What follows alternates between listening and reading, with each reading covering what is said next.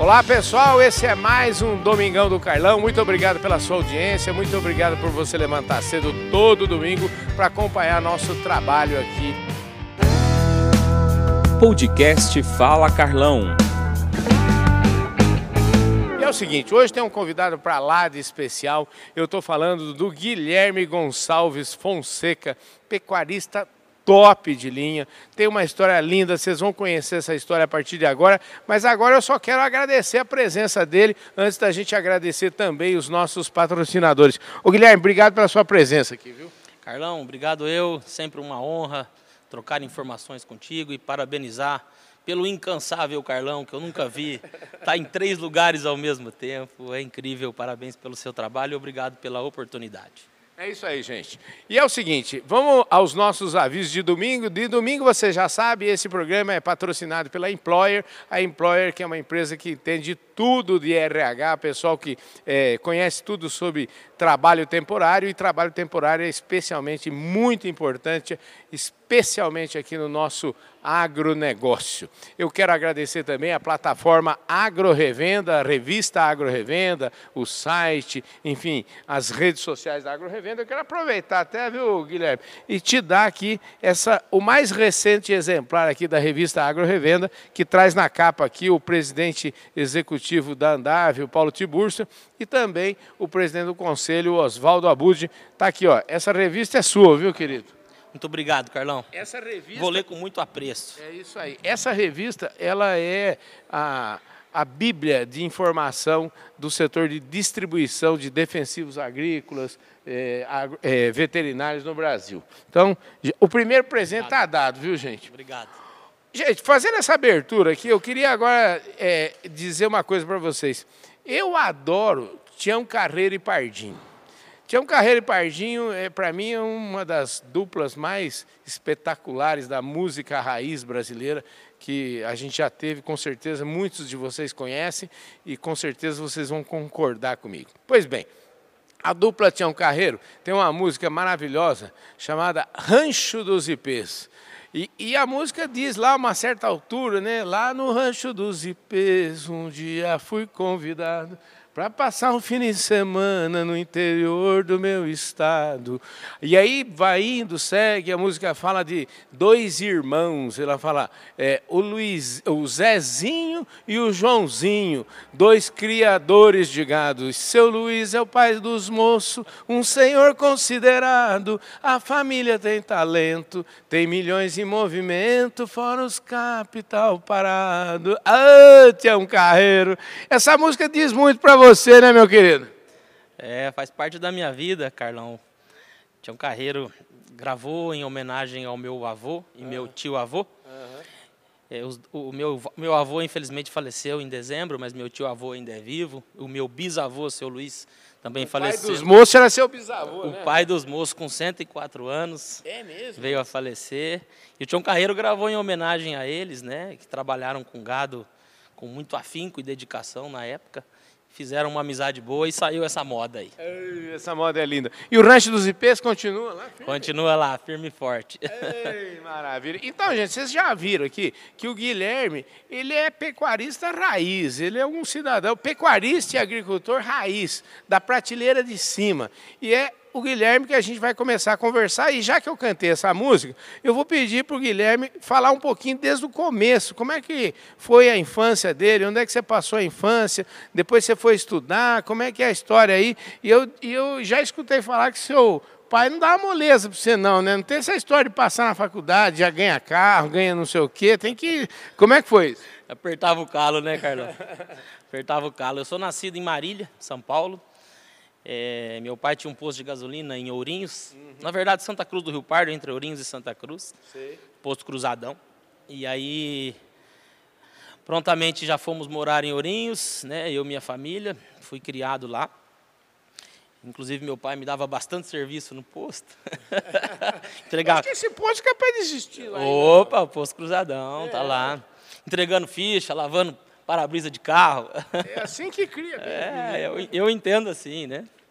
Mas depois eu me formei, é, fui fazer vestibular, estudei em Piracicaba, estudei cinco anos lá e voltei a Marília, Hoje eu sou sócio da empresa Burg Consultoria Agropecuária e toco os negócios particulares da, da família aí nas propriedades. Pois é, gente. Ele já fez um resumão, bem já chegando aqui perto do nosso, da, do nosso tema desse domingão, que ele vai. Eu conheci o Guilherme quando ele fez um dia de campo. Lá, se não me engano, uma cidade aqui no interior de São Paulo chamada Quintana. Uma fazenda espetacular, eu adorei aquele dia de campo. Nós fizemos imagem aérea lá, foi um espetáculo, foi lindo, lindo, lindo. E, e, e como é que é? Porque, na verdade, quando você fala da, do, da Burg Consultoria, eu lembro do. O, o Burg, ele é uma, vamos dizer assim, ele é uma espécie de ícone. E eu acho que vocês, como alunos da, da faculdade, vamos dizer assim, é como, de repente, o seu ídolo está do seu lado te ensinando. Como é que foi essa, como é que foi essa aproximação? É, em 2008, né, eu tinha 18 anos e, e, ele é muito próximo à faculdade, até porque a empresa é sediada lá em Piracicaba, né? Uhum. Inclusive amigo em comum da maioria dos professores. E eu pedi a oportunidade de estágio, foi cedida e desde lá me formei e estamos juntos até hoje. Para mim, a maior referência profissional que eu tenho e também como homem, um caráter indiscutível, pessoa muito séria, que eu tenho admiração e, e uma honra ser sócio dele hoje. É, olha só que maravilha, gente. O cara, de repente, você se torna sócio do seu ídolo. Quem que não quer isso, né? Escuta, que ano foi mesmo isso? 2000. 2008, quando 2008. eu começamos a trabalhar junto. Nós estamos em 23, né? Já faz um tempinho. Uh, rapaz, e é o seguinte, agora, daqui a pouquinho, no dia 10 de fevereiro, a gente vai participar de um dia de campo também da Fazenda Santa Laura, lá em Bandeirante, fica ali na região de Camapuã, no Mato Grosso do Sul. Gente do céu, eu vou fazer uma ginástica para chegar lá, mas eu não tenho como deixar de participar. Um evento maravilhoso. É, bom, primeiro aquele evento que você fez aqui em São Paulo, eu acho que já inspirou muito, né, rapaz? Foi bacana, Carlão. E são assim momentos diferentes mas o conceito do evento em si ainda é parecido, uhum.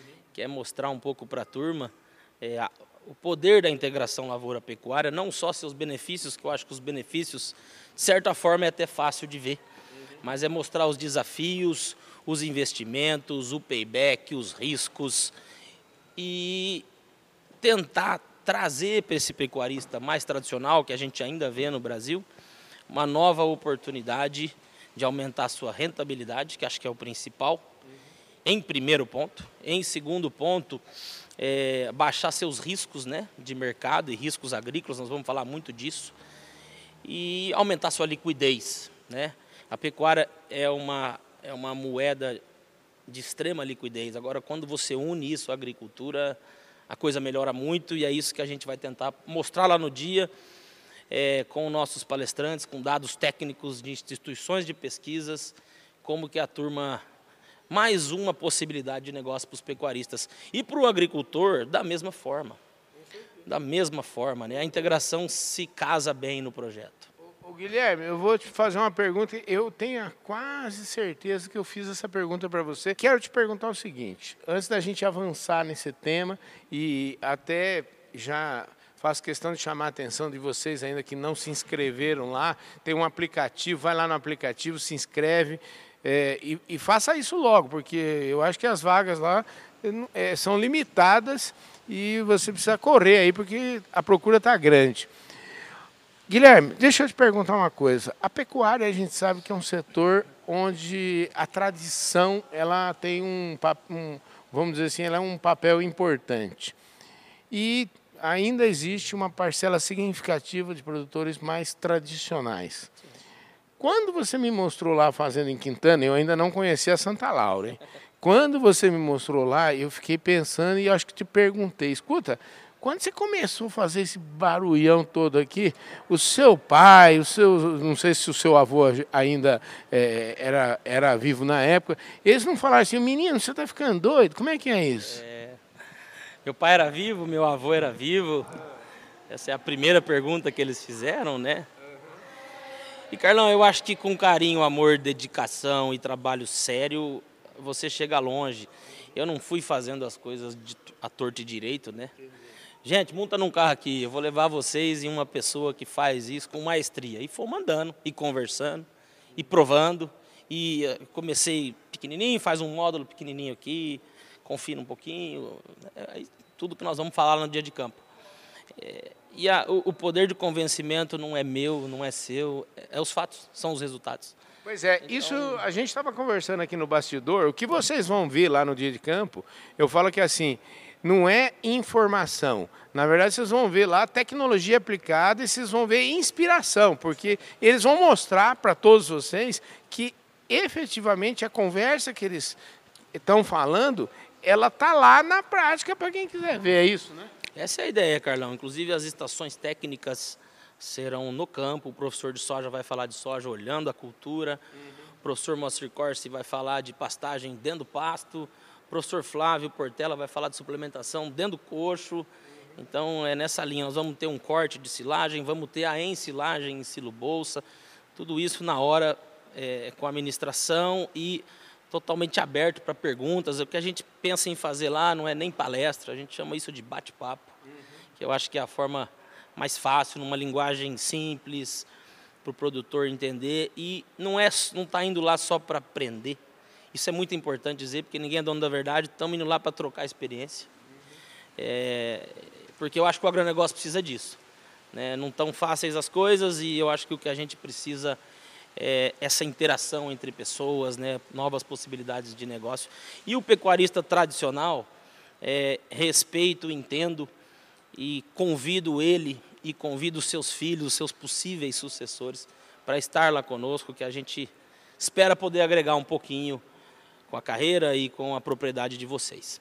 Não, vai ser um espetáculo, gente. Escuta, me fala um pouquinho da propriedade. Vamos, vamos entender um pouquinho como é que você. É, eu estava esperando você convidar para um dia de campo em Quintana, de repente você convida para uma Fazenda Santana. Eu não entendi nada, mas enfim, como é que é? Me conta a história de, dessa dessa ida pra, de vocês lá para o Mato Grosso do Sul? Tem muito tempo que vocês têm a propriedade? Como é que é? Como é que eu vou te dar esse spoiler? o segredo tá aí, mano. É, não, Brincadeira. Brincadeira, gente. É, a propriedade é nossa desde 89. Uhum. E como meu pai na sociedade com os irmãos, aí agora é parte Fonseca, Sim. né? Uhum. Que são, nós somos de Jundiaí. Uhum. E meu avô, por parte de pai, seu Nelson Fonseca, comprou essa propriedade em 89. Entendi. E um dos tios, que eram três irmãos homens, né, fora as mulheres, mas os três irmãos homens, um dos tios, que é meu tio Décio Fonseca, uma pessoa ímpar também, você vai ter a oportunidade de conhecer e entrevistar. Ele é vergonhoso, mas você pega ele lá. Não, não, vamos, ô Décio, se prepara aí que eu falo Carlão, não enjeita nada e não aceita não. É isso aí. Então meu tio Décio tocou essa propriedade até 2016, é, de forma integral. E aí, infelizmente, meu pai veio a falecer em 2016 e a gente assumiu em 2017. E hoje nós temos lá quatro módulos de sistema rotacionado intensivo. Estamos trabalhando com seis unidades animais por hectare, adubação de 300 kg de nitrogênio ano. Temos também em cada sistema desse os coxos de suplementação na área de lazer, que é algo que a gente pretende mostrar. Temos cria, temos recria, temos engorda e temos a lavoura como ferramenta do sistema de produção. Então, o pessoal vai ter oportunidade lá de ver soja em áreas desafiadoras, que inclusive é uma das estações técnicas, que é, são áreas de 8% de argila. Peraí, outro dia eu escutei naqueles grupos que nós estamos lá, que você falou em 8% de argila, eu fiquei meio besta. É. Falei, é, é, é areia pura. É areia de praia. Mas hoje, Carlão, é, bom, uma opinião particular, né? Lugar que tem muita pedra é um pouco mais difícil. É, né? E solos rasos também é muito mais difícil.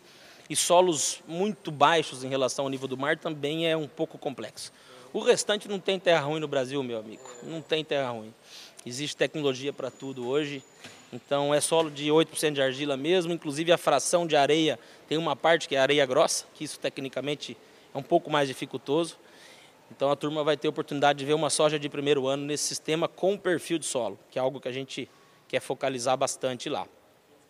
É, e também vai ver milho safra, vai ver sorgo safra, vai ver produção de silagem, que é o volumoso da seca, para mitigar os riscos do produtor que intensifica e aumenta a lotação nas águas e ele não pode ficar sem comida para seca, então essa ferramenta importantíssima que é a silagem vai estar presente lá conosco.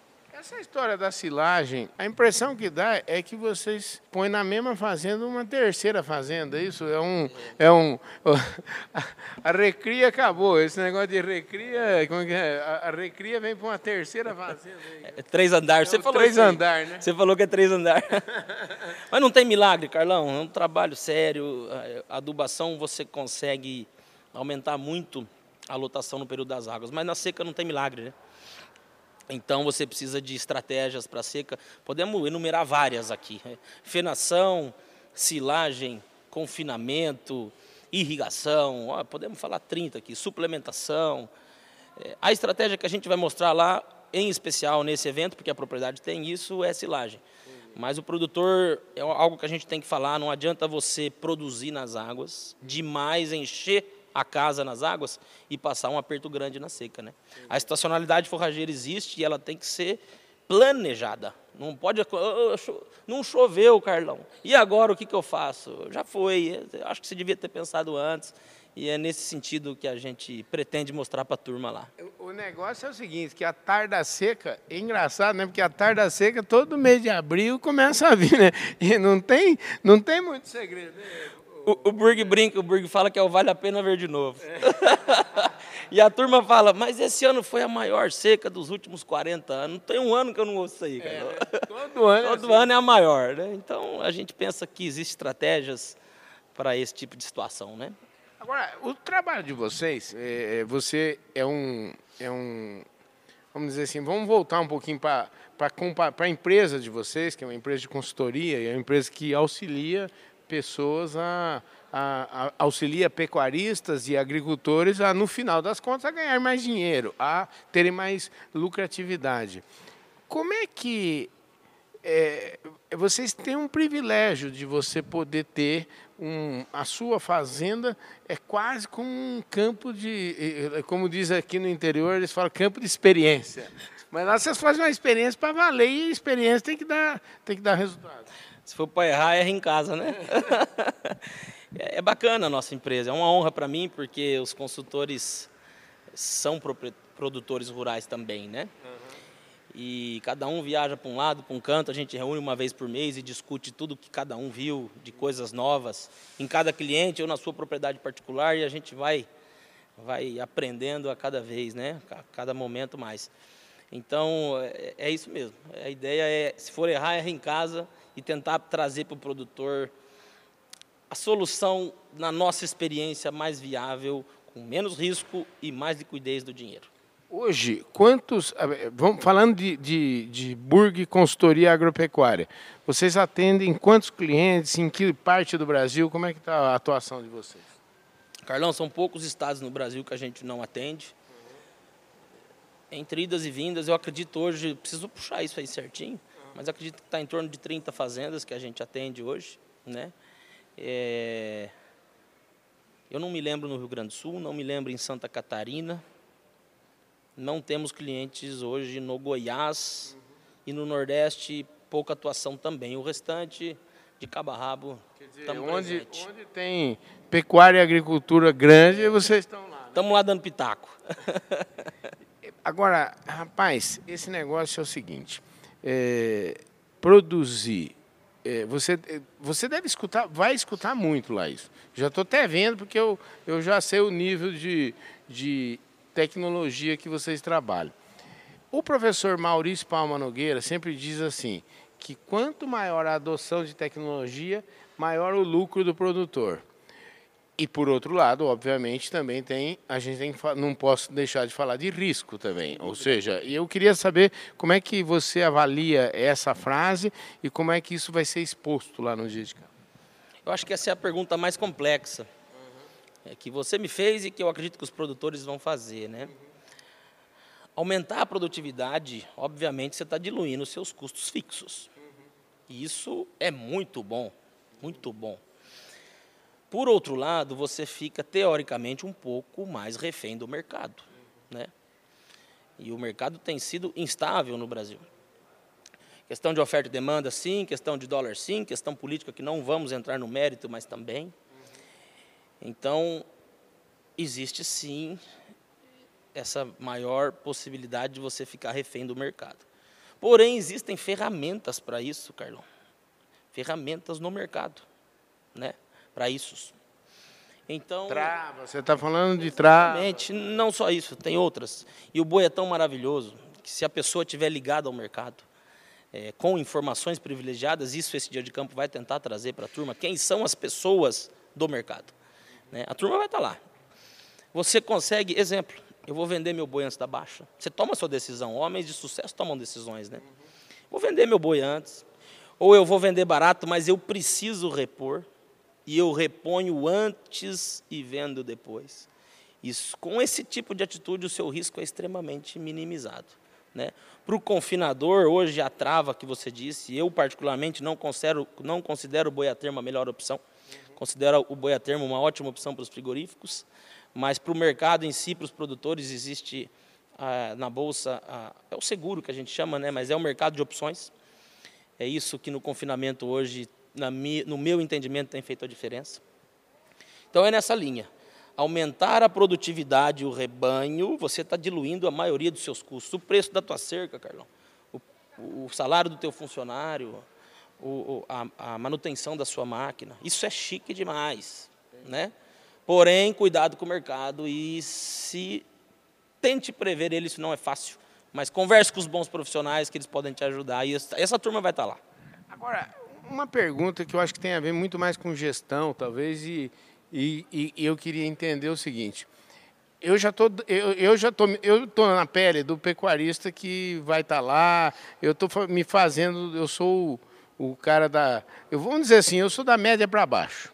E, e tudo que você falou, eu já fico pensando o seguinte, rapaz do céu, deu um nó na minha cabeça aqui, porque eh, você está dizendo o seguinte, além de eu ser bom produtor, de eu ser top dentro da fazenda, eu tenho que me preocupar e muito com o mercado, com aquilo que, com, com aquilo que teoricamente eu nem, eu nem, vamos dizer assim, nem tenho muita influência. É isso mesmo?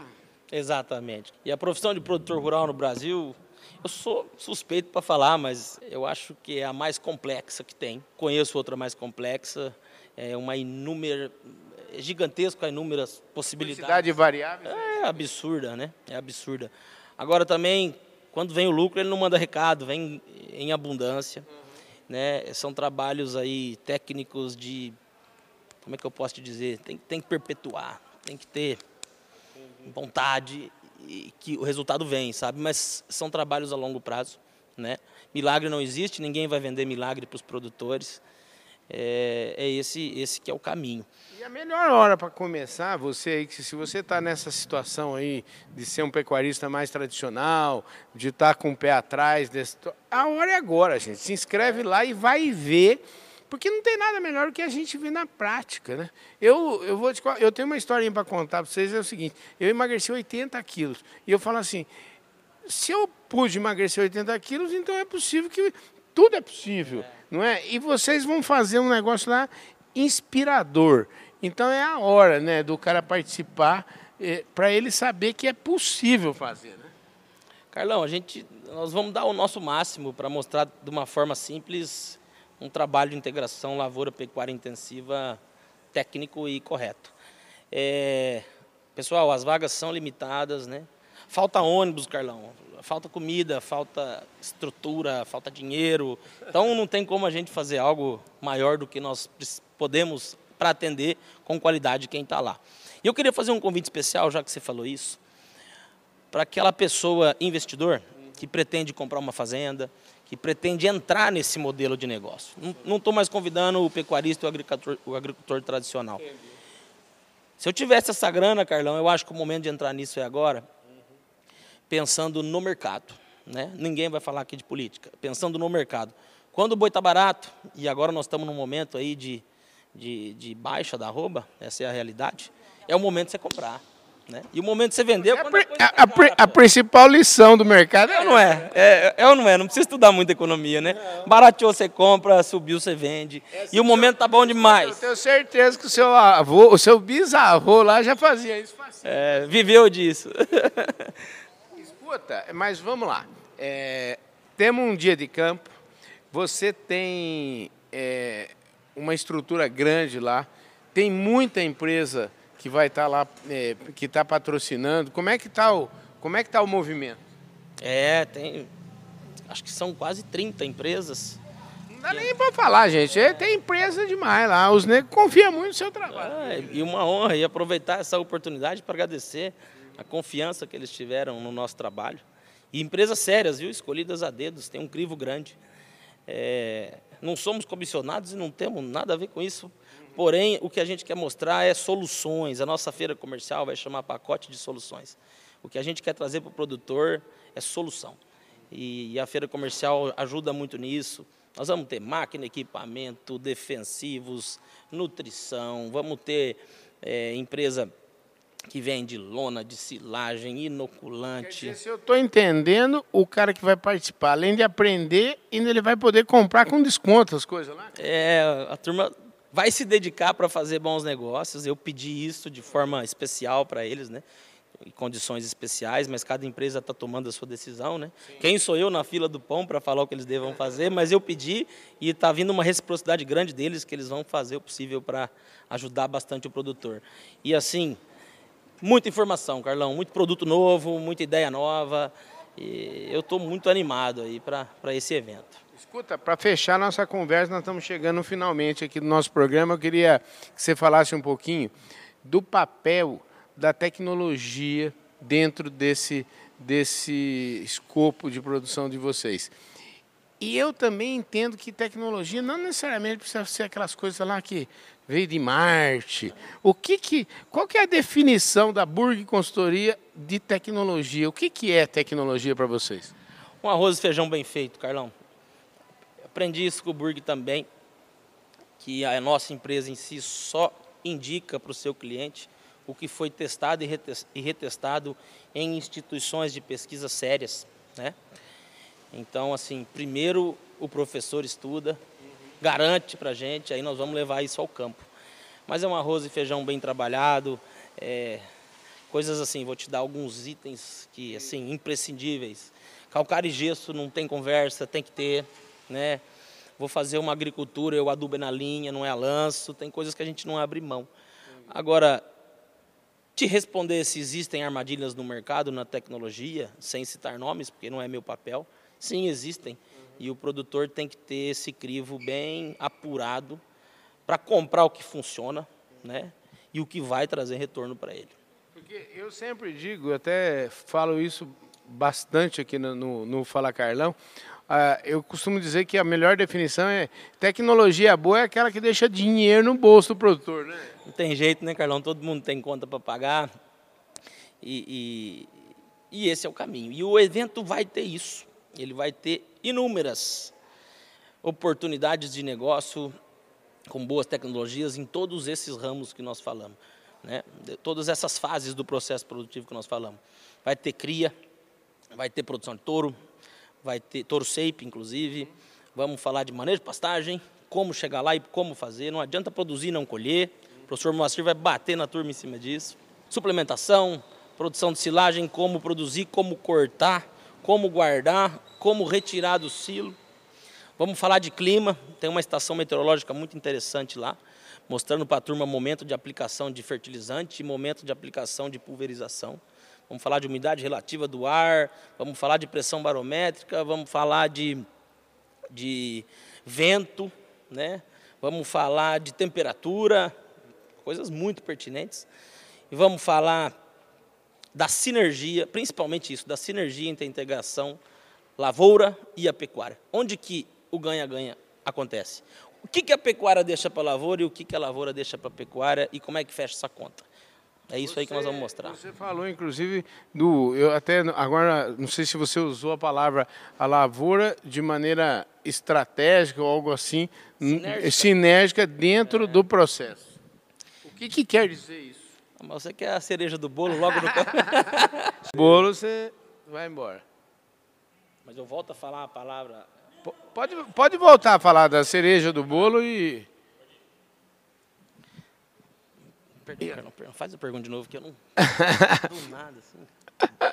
Não, é, eu, eu, quero saber da sinergia da, da lavoura. É, quando você falou da soja, por exemplo, você falou que a soja entra de uma maneira sinérgica aí. Mas vocês querem ganhar dinheiro com a soja também ou ela só entra para ajudar a pecuária? Tá doido, a soja é uma ferramenta fantástica de altas rentabilidades com um bom trabalho técnico, né? É, e é incrível como o custo da soja vem subindo, não é só reais por hectare. Sim. Isso, muitas vezes isso é algo menos importante. Agora, o importante é reais por saco. E é incrível como, como vem aumentando a faca no pescoço do produtor, que todo ano que a gente fecha custo, sobe meio saco, um saco, dois sacos. Agora, tem tecnologia para produzir todo ano dois sacos, três sacos, quatro sacos, cinco sacos a mais. Então a ferramenta da soja, o principal objetivo dela é dar lucro, pôr dinheiro no bolso do produtor. Para isso tem muita estratégia técnica. Nós vamos falar isso com eles lá de palhada, nós vamos falar com eles de perfil de solo, colocar a raiz lá embaixo para evitar os veranicos. Evitar você não evita, quem manda é São Pedro, né? Uhum. Mas para minimizar os efeitos do veranico, nós vamos tentar mostrar isso para a turma. E o que ela deixa pós-soja para a pecuária é algo fantástico e não existe arroba mais barata, talvez no mundo, que a soja deixa. Ela fixa 20 kg de nitrogênio por tonelada de grão produzida, de graça. Né?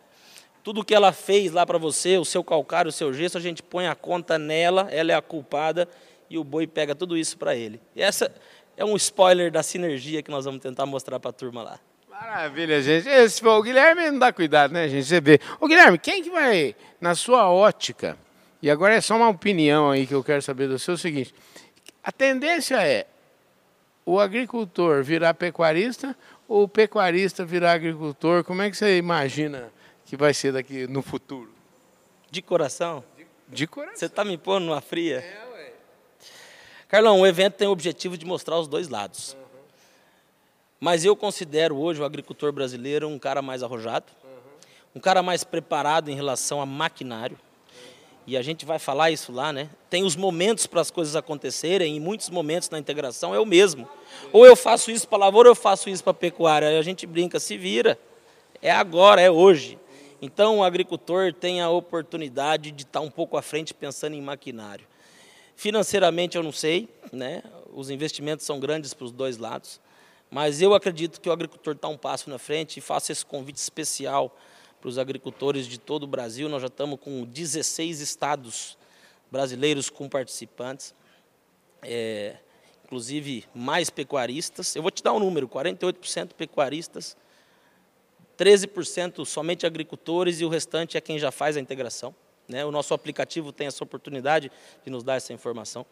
E você, produtor rural, independentemente da magnitude do seu projeto, temos uma pessoa lá de 180 mil hectares, temos uma pessoa lá de 5 hectares, vão ser respeitados e admirados da mesma forma. Não, não existe absolutamente nada da nossa parte em relação a isso. O que a gente está divulgando é que é gratuito para produtores rurais e as vagas são limitadas. E você, produtor, vai ter os mesmos benefícios e os mesmos deveres que os demais e a gente está de peito aberto para receber e trocar informação com vocês.